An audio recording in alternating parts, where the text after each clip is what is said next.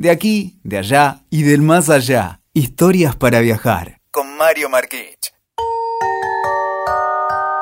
Si algo aprendí de chico a través de la radio y de la música folclórica, fueron esas historias cargadas de misterio, vinculadas a mitos, supersticiones, leyendas, que de estar escondida en los montes, las selvas y las montañas del norte del país, salían a ser contadas por músicos y poetas a través de hermosas canciones. Porque yo provengo del sur profundo, de la Patagonia, y allí no se cuentan muchas leyendas como en la geografía del norte argentino. Por ejemplo, así aprendí sobre el cuento de la Salamanca. Y juro que durante años pensaba si de verdad existió alguna vez, porque la radio tiene esas cosas, ¿no? Uno escucha la radio, escuchaba las canciones y hablaban de la Salamanca, de una cueva fantástica. Y yo decía, ¿será cierto? ¿O es todo mentira esto? Y la Salamanca es la vieja historia de que alguien que tiene destreza con algún arte u oficio hizo un pacto con el diablo. Eso se explica en algunas provincias del norte argentino a través de la leyenda de la Salamanca. Se trata de una cueva donde brujas y demonios, y entre paréntesis diría, y animales y monstruos, como se verá, dan rienda suelta a sus celebraciones, unas verdaderas bacanales, donde corre el agua ardiente, los bailes desenfrenados, la música a todo volumen, toda suerte de brebajes que operan como estimulantes para los asistentes y naturalmente el sexo. Todo indica que la cueva de la Salamanca se encuentra en Santiago del Estero, lo cual es algo raro si tenemos en cuenta que la geografía de esa provincia carece enteramente de elevaciones montañosas, como podría haber una cueva. Con todo, muchos adictos al saber popular dicen que el sitio estaría escondido entre las breñas que rodean a Salavina, el pueblo santiagueño famoso porque es la cuna de la chacarera y que ha dado músicos realmente muy notables al país. Por eso dicen que ese virtuosismo es fruto del pacto que hicieron los músicos con el demonio. Ahora bien, toda esta historia es más compleja de lo que parece. Pocos deben ser los vecinos de los distintos parajes de Santiago del Estero que no narran sobre la existencia real de la Salamanca. Empiezan a alargarse en las noches de invierno cuando el frío y el fogón invitan a contar cuentos de espantos. La Salamanca es entendida como la universidad del conocimiento y la habilidad regenteada por el diablo, quien a cambio de la vida de seres queridos les otorga poderes a los aspirantes que con sus embrujos se destacan en su comunidad hasta el cobro de esa deuda, con su propia muerte, pues entregan también su alma al mismísimo diablo. Son pactos con el demonio. Siempre se entrega una vida a cambio de los poderes que éste le confiere y finalmente la muerte se lleva al pactante. La creencia popular ha avanzado tanto que hasta hoy hay criollos que aseguran haber ingresado en la sede misma del diablo y dicen que se trata de un hoyo en el suelo bueno, en este caso hablamos de Santiago del Estero, ¿no? Ubicado en medio del espeso monte o en las barrancas de los ríos, en esas breñas, donde se reúnen los adeptos llamados los estudiantes a recibir las clases del demonio. Y esta historia de la Salamanca llevó a algunos músicos conocidos también a decir medio en serio y medio en broma de que habían escuchado la música de la Salamanca. Sixto Palavecino narró como experiencia propia ante alumnos, estudiosos y participantes de un congreso donde fue invitado en la Universidad de Belgrano en Buenos Aires y cuando se refirió a los agravios a la efigie religiosa que todos tienen que hacer los que quieren ingresar a las cuevas, tienen que descreer de Dios, tienen que escupir las imágenes santas a la Virgen que hay allí para poder ingresar a la cueva, Un alumno lo interrumpió para preguntarle a Sixto Palavecino si él era o no religioso. Don Sixto respondió que sí, y el alumno replicó, ¿y cómo pudo agraviar usted a su Dios? Y Sixto le contestó, no lo agravié, yo entré por la puerta de atrás. es así la historia con la Salamanca. A mí este tema de la Salamanca siempre, siempre me impresionó, ¿no? Como dije al principio, como se dice vulgarmente, el diablo te tiene que aceptar, ¿no? La casa se reserva el derecho de admisión, de modo que entrar a la cueva no es para cualquiera. Solo puede encontrar la entrada, dicen estos que escriben acerca de estos mitos, supersticiones y leyendas, que mm, aquel que conoce la palabra que hace visible la entrada puede entrar. O sea, una suerte de ábrete, sésamo, y ya está el conjuro que libera el ingreso. Pero una vez adentro, y acá nos basamos en una parte de esta historia que nos viene de los indios guaraníes, el aventurero debe pasar sí o sí por tres pruebas iniciáticas que te las regalo. La primera consiste en resistir el ataque de un chivo maloliente de ojos rojos. La segunda en aguantar los anillos de una enorme serpiente peluda llamada viborón o culebrón. Y la última, vencer a un horrible basilisco criollo. El basilisco es una criatura mitológica como un gusano gigante de un solo ojo centelleante que te paraliza con la mirada. Ahora bien, ¿cuál sería entonces el beneficio del audaz que se anime a ingresar a esta cofradía si tantos y tan poco amables son los requisitos de bienvenida? Lo que pasa es que la Salamanca, como se dijo, es un lugar diabólico. Por eso el que manda ahí es Supai, el diablo en idioma quichua. Allí el ángel caído enseña sus artes y es el lugar donde las brujas efectúan sus reuniones tres veces por semana.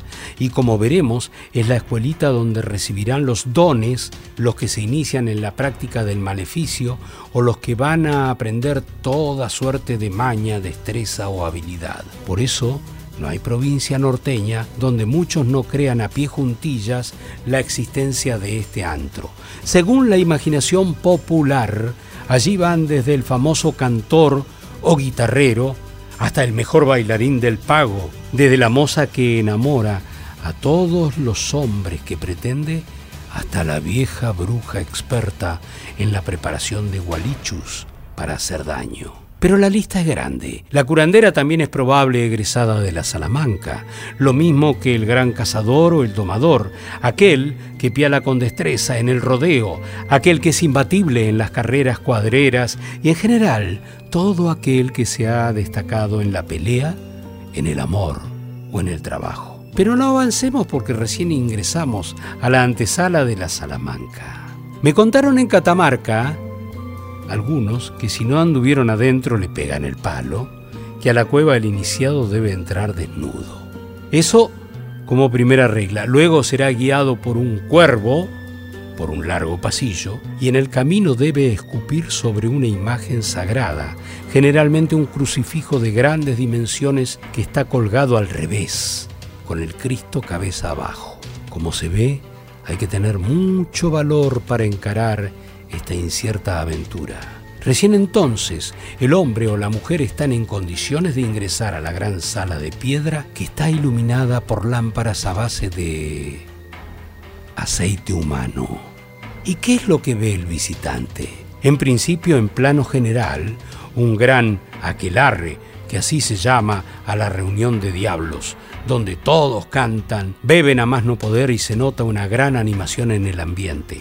Si bien en ese recinto subterráneo abundan los sapos, escuerzos y arañas peludas de gran tamaño, más los otros bichos repugnantes antes mencionados. Se supone que si el iniciado ya superó estas pruebas, estará en condiciones de unirse a la cofradía sin ser molestado por ellos. Si uno observa con mayor atención, haciendo foco en sitios determinados, verá orgías aquí, allá, y lo más singular, de repente, las viejas y los viejos se transforman en jóvenes, los enfermos se curan y la fealdad se transforma en hermosura. En Santiago del Estero, en casa de los Camacho, bien monte adentro, cerca de Salavina, pregunté qué hacía el iniciado a partir del momento y Celino, el mayor de los hermanos, me dijo, bueno, el neófito ya es vencedor de las pruebas y a partir de ese momento puede pedir lo que quiera, que su pai se lo va a conceder. Y, dije yo, y si de golpe se arrepiente, no le gusta lo que ve y, quiere romper el pacto, ¿qué, ¿qué, es lo que pasa? Y me dijo, se vuelve loco al salir de la cueva. Ajá. Así las cosas ya no hay remedio. El recién llegado será uno de ellos y si no, diría San Martín, no será nada. Y los demás lo reconocerán fuera de la cueva porque así como los vampiros no se reflejan en los espejos, los salamanqueros no proyectan sombra alguna. ¿Y cómo su pai recluta diablos? Es una pregunta buena, ¿eh?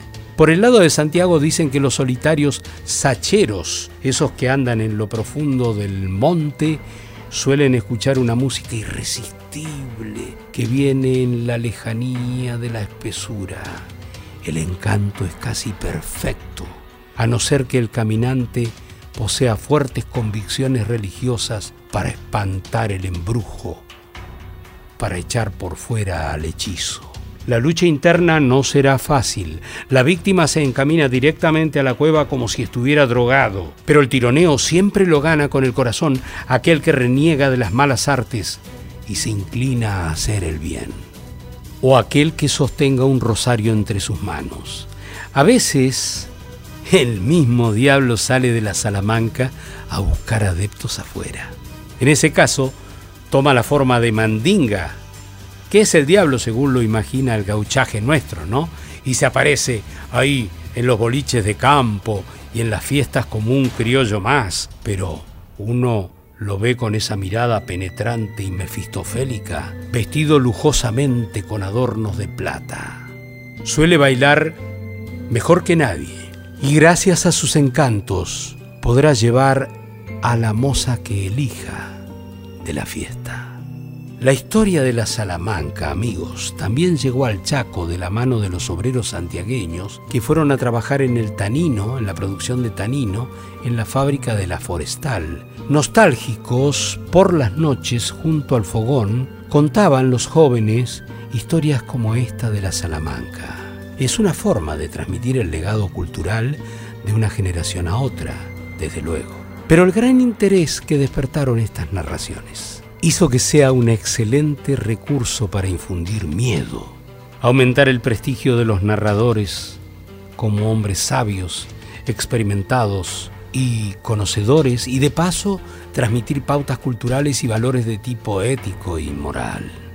Esta gente eran simples trabajadores, acaso sin educación formal, pero ojo, muy ingeniosos, fabulando historias que interesaban sobremanera a los cándidos del repertorio explicaron el origen del mundo material, satisfacieron la curiosidad respecto de los fenómenos internos del alma, dieron a conocer reglas de comportamiento social y encontraron algún tipo de respuestas a la gran duda sobre el origen del mundo.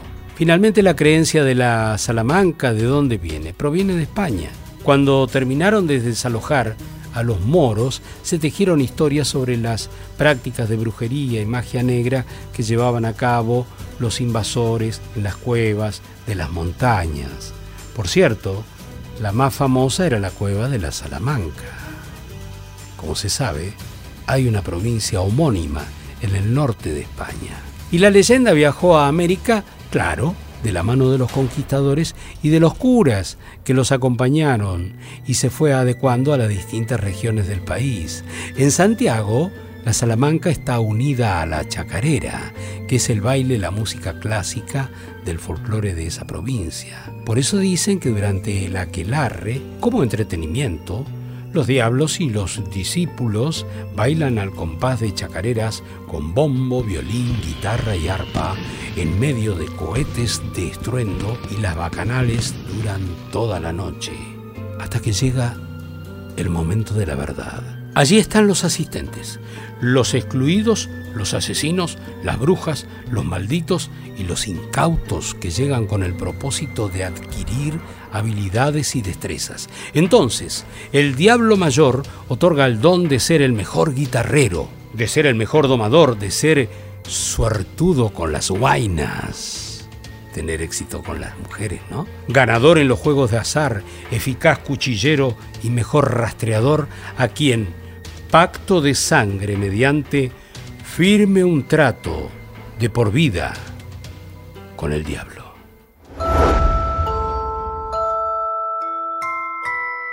Este convenio consiste en adquirir la destreza deseada a cambio del alma, la que será entregada cumplido el plazo que se estipula en el acto. Como ya fue dicho, previamente el salamanquero soportará el embate de horribles bestias, furiosas víboras, escuchará sonidos que hielan la sangre, tendrá visiones demoníacas, cruzará senderos de espinas y fuegos y principalmente abjurará de Dios, escupiendo crucifijos y burlándose de su dolor en la cruz. Y cerrado el trato con el dueño del Averno, saldrá al mundo a despertar la envidia de otros varones y la admiración de las mujeres.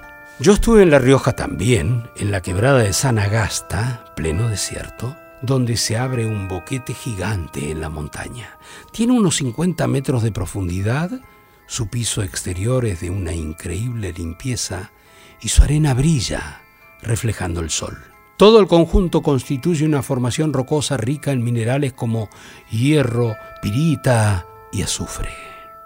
Predomina este último, dato compatible con la historia del demonio, porque dicen, donde se huele azufre, dice el saber popular, está presente la bestia.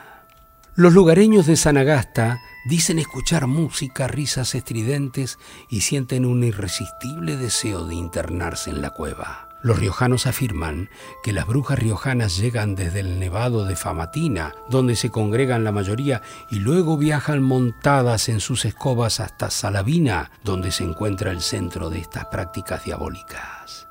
Los martes y sábados ocurre eso, me contó el guía del parque cercano, donde están los dinosaurios. Y esta Salamanca es una de las tantas guaridas que tiene el maligno. Salamanca proviene de España, pero también, curiosamente, es una unión de dos palabras quichuas, donde salia es peña y manca bajo o infierno. O sea, infierno bajo la peña o infierno bajo la roca.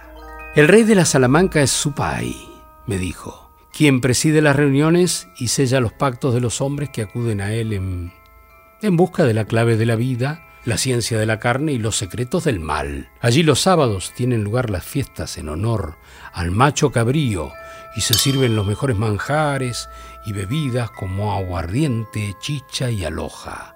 Los participantes de estas fiestas pueden permanecer varios días sin dormir y sin atisbo ninguno de cansancio. Luego son beneficiados con algunas virtudes como la sanación de sus semejantes, amplios poderes para la ejecución de instrumentos musicales, gran capacidad de oratoria y extrema facilidad para el baile sensual y el canto armónico, beneficios que el diablo les otorga a cambio de su alma, la que debe ser entregada en un contrato firmado con sangre. Escuchaste Historias para Viajar con Mario Marquich. WeToker. Sumamos las partes.